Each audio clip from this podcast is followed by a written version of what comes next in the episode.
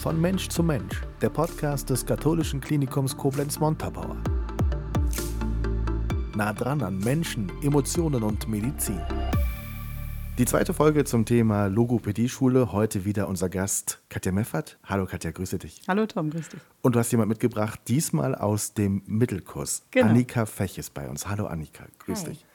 Schön, dass ihr zwei da seid. Wir steigen ein mit einem Zitat, das wir in der vergangenen Sendung hatten. Und da wolltest du noch was zu sagen. Ich habe eine ganz kurze Anmerkung vorher. Es gibt ein Fußballer-Zitat. Mailand oder Madrid, egal, Hauptsache Italien. Und ich habe immer gedacht, das hat Lothar Matthäus gesagt. Es war aber Andreas Möller. Und jetzt hast ah. du auch noch ein Zitat, wo du eine kleine Korrektur hättest. Genau, ja. Ich habe nämlich behauptet, das Zitat, ähm, erkläre mir und ich werde vergessen, zeige mir und ich werde mich erinnern, lass es mich selber tun und ich werde verstehen, sei von Lao Tse, ist falsch, ist von Konfuzius. Und das ist mir noch ein wichtiges Anliegen, das nochmal zu korrigieren. Das habe ich beim letzten Mal dem falschen Philosophen zugeordnet. Aber der Inhalt, das ist genau das, worum es auch in der Logopädie geht. Ich hätte auch das Zitat Lothar Matthäus gegeben, siehst du? Von daher. Wir sprechen heute über das zweite Ausbildungsjahr, quasi über den Mittelkurs, in dem du aktuell bist. Erste Sendung ging es um den Unterkurs, jetzt der Mittelkurs. Wir werden auch noch mit dem Oberkurs sprechen. Das wird auch noch ganz spannend. Warum bist du an der Schule für Logopädie? Was hat dich daran gereizt, Annika? Tatsächlich auf Empfehlung von einer Freundin, die davon erzählt hatte, ähm, wie familiär das ist, aber natürlich auch das Berufsfeld. Ne? Und dann hatte ich mich da beworben. Was hat die Freundin dir denn so empfohlen? Also was war das Spannende, wo du gesagt hast, ja, das, das berührt mich auch, da könnte ich mich mit identifizieren? Es war das Arbeiten mit allen Altersklassen, in dem Beruf, den ich so wunderbar finde, aber auch äh, das interdisziplinäre Arbeiten, also dass es ein Haus ist, wo nicht nur die Logopädie ist, sondern auch die Pflege und die Physio. Und ja, davon hatte sie Positives berichtet. Hörst du das öfters? Ja, auf jeden Fall. Also klar gibt es die Begeisterung für den Beruf an sich, über die Vielfalt, die der Beruf bietet.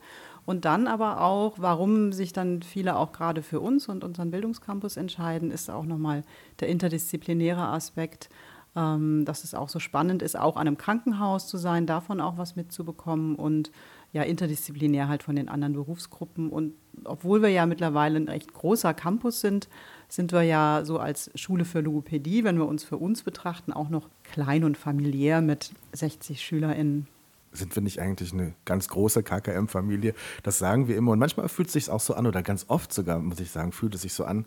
Ich denke alleine nur an das Sommerfest, wenn man Menschen trifft, mit denen man normal nicht tagtäglich zusammenarbeitet. Aber es sind sofort Themen da. Und das finde ich, das macht Familie ein Stück weit, Berufsfamilie auch aus. Annika, du kannst jetzt schon unterscheiden zwischen dem ersten und dem zweiten Ausbildungsjahr. Was sind da so die großen Unterschiede? So, die großen gravierenden Unterschiede wäre einmal mehr Praxiszeit, mehr Therapien dann hat man einen Wechsel im ersten Ausbildungsjahr, wo man sich eher mit Kindern beschäftigt, auch Kinder therapiert. Im Mittelkurs kommen dann auch die erwachsenen Patienten dazu. Ja, übernimmt auch mehr Verantwortung oder einem wird mehr Verantwortung zugesprochen. Wie erlebst du das? Katja, dieser Bezug zur Praxis, das haben wir jetzt schon öfters auch gehört. Das kann nicht gleich am Anfang sein, völlig klar, da müssen erstmal Grundlagen gelegt werden. Aber spürst du auch immer schon dann diese Lust der Schülerinnen und Schüler, dass die sagen, Mensch, wir, wir, würden gerne mal in die Praxis gehen? Ja, auf jeden Fall. Und das ist auch das, was wir auch immer rückgemeldet bekommen, dass das so wichtig ist, diese Verknüpfung, diese enge Verknüpfung von der Theorie mit der Praxis. Also dass im Grunde das, was man äh, noch ein paar Wochen vorher im Unterrichtsraum gehört hat, man danach eben auch umsetzen kann in die Therapie mit den Patientinnen. Annika, wenn man das noch so von der Schule von früher her kennt, dann warst du in der Klassenstufe und dann hattest du maximal mit den Parallelklassen was zu tun. Ich glaube, bei der Logopädie-Schule oder bei den Schulen am Campus ist das ein bisschen anders. Wie würdest du es beschreiben? Ja, klar hat man natürlich seinen eigenen Klassenraum und seine eigene Kursgemeinschaft. Aber ich glaube, auch da arbeiten wir auch ziemlich viel zusammen, allein durch äh, KÜP, also das ist dann das kursübergreifende Praxiskonzept, was die Lehrer dann auch ins Leben gerufen haben. Und da arbeiten wir dann auch mit dem Unterkurs, mit dem Mittelkurs und dem Oberkurs zusammen. Und dann dreht sich eben nicht alles nur um die eigene Klasse, sondern man hilft sich, man darf Fragen stellen. Das ist eigentlich wie so eine große, so ein, ja, ein großes Zusammenarbeiten. Ne? Jetzt bist du auch ähm, jemand, der mitten in der Pandemie angefangen hat mit diesem Beruf. Was hat Corona in der Ausbildung mit dir gemacht und wie war das für dich? Am Anfang war es ziemlich komisch zu starten und nicht die Gesichter komplett zu sehen. Irgendwie war da so eine Distanz, die keiner richtig beschreiben konnte. Klar hat man es beim Essen abgenommen. Ähm, ja, und auch in den Therapien war es am Anfang ein bisschen komisch. Dann war irgendwie auch so eine Distanz zu den Patienten da, was jetzt im Vergleich ganz anders ist. Ist jetzt irgendwie viel näher, kommt man sich so, auch im Klassenraum. Was ist dir besonders wichtig ohne Maske? Du, du erkennst einfach mehr Gestik, Mimik und kannst selber auch viel mehr damit arbeiten? Genau, das ist halt eben auch wichtig in unserem Beruf, dass wir auch das Gesicht sehen, gerade in der Stimmtherapie, die ja dazugekommen ist im Mittelkurs oder auch in der Kindertherapie, jetzt wenn man Stigmatismus oder eine myofunktionelle Störung behandelt, dann braucht man ja das Mundbild. Katja, wir sind im dritten Jahr der Pandemie. Und ähm, wir werden sie auch so schnell vermeintlich nicht loswerden. Was hat das aus deiner Sicht mit dem Schulleben gemacht? Ja, es äh, gab natürlich große Beeinträchtigungen dadurch. Äh, wir mussten ja dann auch von 0 auf 100 umstellen auf digitalen Unterricht, erstmal im ersten Lockdown zum Beispiel. Ähm, das war schon eine Herausforderung, die haben wir alle gut gemeistert, sowohl die Lernenden als auch die Lehrenden. Und äh, was wir jetzt halt versuchen, ist zu gucken, welchen Nutzen können wir daraus auch ziehen.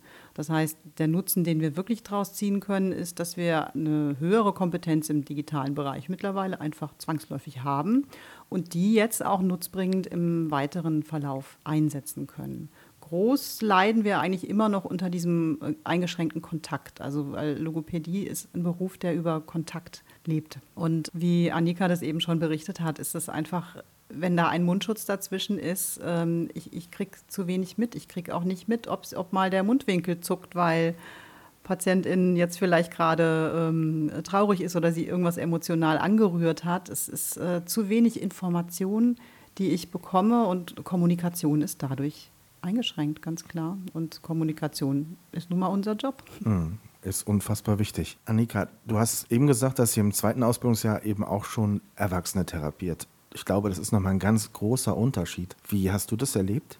Ich hatte persönlich noch keinen Erwachsenenpatienten tatsächlich. Ich mhm. bekomme jetzt erst einen, aber ich durfte das im Team erleben und was auf jeden Fall wegfällt, sind zum Beispiel die Elterngespräche. Die sind gar nicht mehr nötig. Oder ähm, die Patienten kommen zur Therapie auch eher aus Eigenmotivation und nicht, weil sie es müssen, weil sie in die Schule zum Beispiel müssen als Kind. Ne?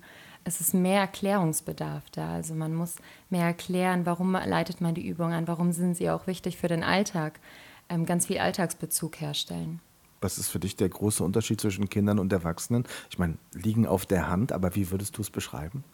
Also für mich ist es auch, dass ich anders mit Motivation umgehe. Ne? Bei Kindern muss ich einfach gucken, dass ich die auch motiviert halte. Ich muss das entsprechend verpacken.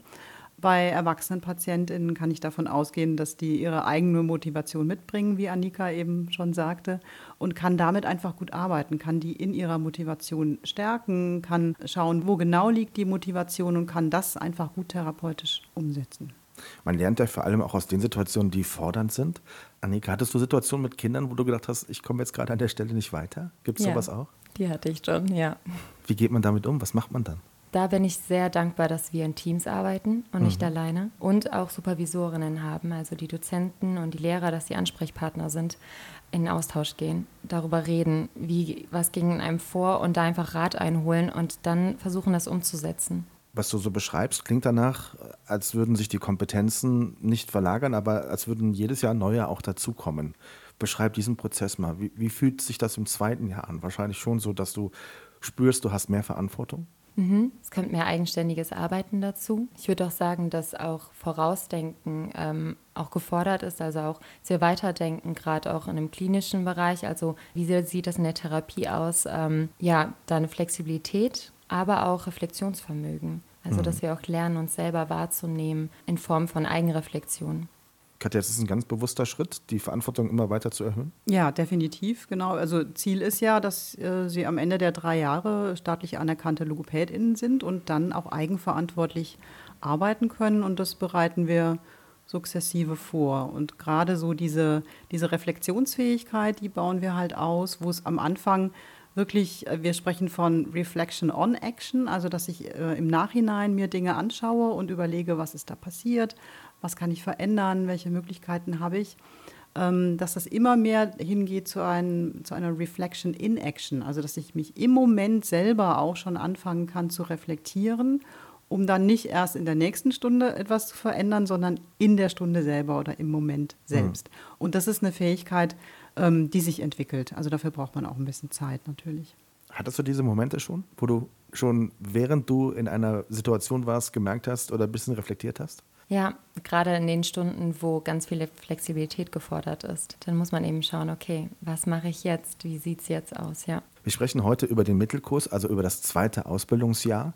Wenn du mal drauf schaust, was waren so deine Highlights? Mein persönliches Highlight waren die SV-Selbsterfahrungstage.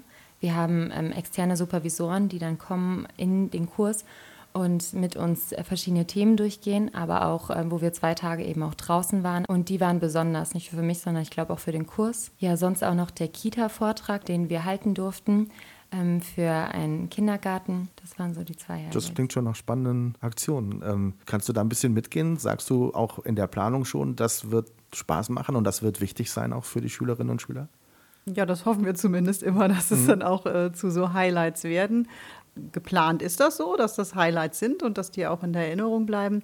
Aber man weiß ja letzten Endes nie, wie ist es und wie ist auch die Gruppendynamik zum Beispiel. Und auch jeder Einzelne ist ja auch gefordert, das für sich auch als Chance zu nutzen. Es sind jetzt zwei Jahre. Du hast vorher gehört, das ist familiär, das ist schön da, der Beruf hat dich gereizt. Wie fällt dein erstes Zwischenfazit aus? Nach zwei Jahren? Ist all das eingetroffen, was du dir erhofft und erwartet hast? Das stimmt, ja. Das mhm. stimmt wirklich. Ich wurde wirklich positiv überrascht davon, wie familiär das ist, wie man aufgenommen wird. Im ersten Jahr habe ich das total nicht verstanden, weil ich auch schon aus dem Berufsleben kam. Und ähm, ich habe so ein Zusammenarbeit nie so wahrgenommen oder kennengelernt. Und ich kann es auch so unterschreiben, ja. Und das ist auch der Grund, warum wir nach wie vor mehr Bewerber als Plätze haben, hat ja, glaubst ja, du? Ich denke, dass das schon ein Grund ist. Natürlich ist auch an und für sich die Logopädie äh, ein interessanter Beruf. Und aber es ist schon auch so, dass ich, dass wir uns da auch einen gewissen Ruf mittlerweile erarbeitet haben. Wir hatten jetzt auch gerade wieder den, so einen Informationsnachmittag. Das machen wir so alle zwei, drei Monate äh, wo Interessierte dann kommen können und dann wird ein bisschen was erzählt über die Logopädie und die Ausbildung bei uns und ähm, die auch schon ganz gezielt dann nach uns einfach geschaut haben, geguckt haben, wann und wo können sie sich informieren. Zum Abschluss der Blick nach vorne, Annika. Was wirst du damit machen, wenn du dann staatlich anerkannte Logopädin bist, hoffentlich, nachdem du den Oberkurs dann auch erfolgreich absolviert hast? Wo geht es dann hin? Wo genau es hingeht, weiß ich noch nicht genau. Ich habe natürlich eine Praxis, die äh, in Frage kommen würde, aber auch eine Klinik, mhm. was mich positiv überrascht hatte im letzten Praktikum, weil ich das vorher nicht in Erwägung gezogen hatte jetzt aber schon mit dem Gedanken spiele. Also ich würde sagen, die Türen sind und die Möglichkeiten sind nach wie vor offen. Aber du freust dich schon darauf, auch den nächsten Schritt dann zu gehen, glaube ich, oder? Mhm, ist ja. das schwer manchmal, da nach drei Jahren loszulassen? Katja? Ja, total. Also wir, wir, wir, machen das ja jedes Jahr ne? und dann denke ich, oh, sind wieder drei Jahre rum und, und wie schade. Und eigentlich haben wir doch jetzt erst so richtig angefangen, miteinander zu arbeiten. Jetzt sind sie alle schon wieder weg. Also ein gewisser Stolz ist dann auch dabei, kann ich nicht verhehlen, wenn ich dann da sehe, wie die dann da alle stehen, äh, ihre Zeugnisse überreicht bekommen, glücklich sind, strahlen und ähm, einfach toll, was sie dann an den drei Jahren auch geleistet haben. Aber es ist schon auch immer wieder hart loszulassen. Aber mit vielen bin ich auch noch im Kontakt, also sporadisch natürlich. Aber es gibt auch immer mal wieder SchülerInnen, die sich dann auch wieder melden, auch nach Jahren nochmal und sagen, ich bin die und die. Ich weiß nicht, ob sie sich noch an mich erinnern. Ich habe vor fünf Jahren Ausbildung gemacht. Ich so sage, ja, unterschätzen Sie mich mal nicht. Ich erinnere mich natürlich noch. Herrlich, genau. Das war ein ganz spannender Einblick in den Mittelkurs. Ganz, ganz herzlichen Dank. Wir haben dieses Mal gesprochen über das zweite Ausbildungsjahr an der Schule für Logopädie. Und in der nächsten Folge sprechen wir über den Oberkurs, über die Großen, die auf dem Schulhof auch immer schubsen. So war das zumindest früher. Wir werden rausfinden, ob das auch an der Logopädie-Schule so ist. Ganz lieben Dank euch zwei. Dankeschön. Das KKM gibt es nicht nur bei Spotify und iTunes. Schaut vorbei in den sozialen Netzwerken oder auf kk-km.de. Wir sind für euch da.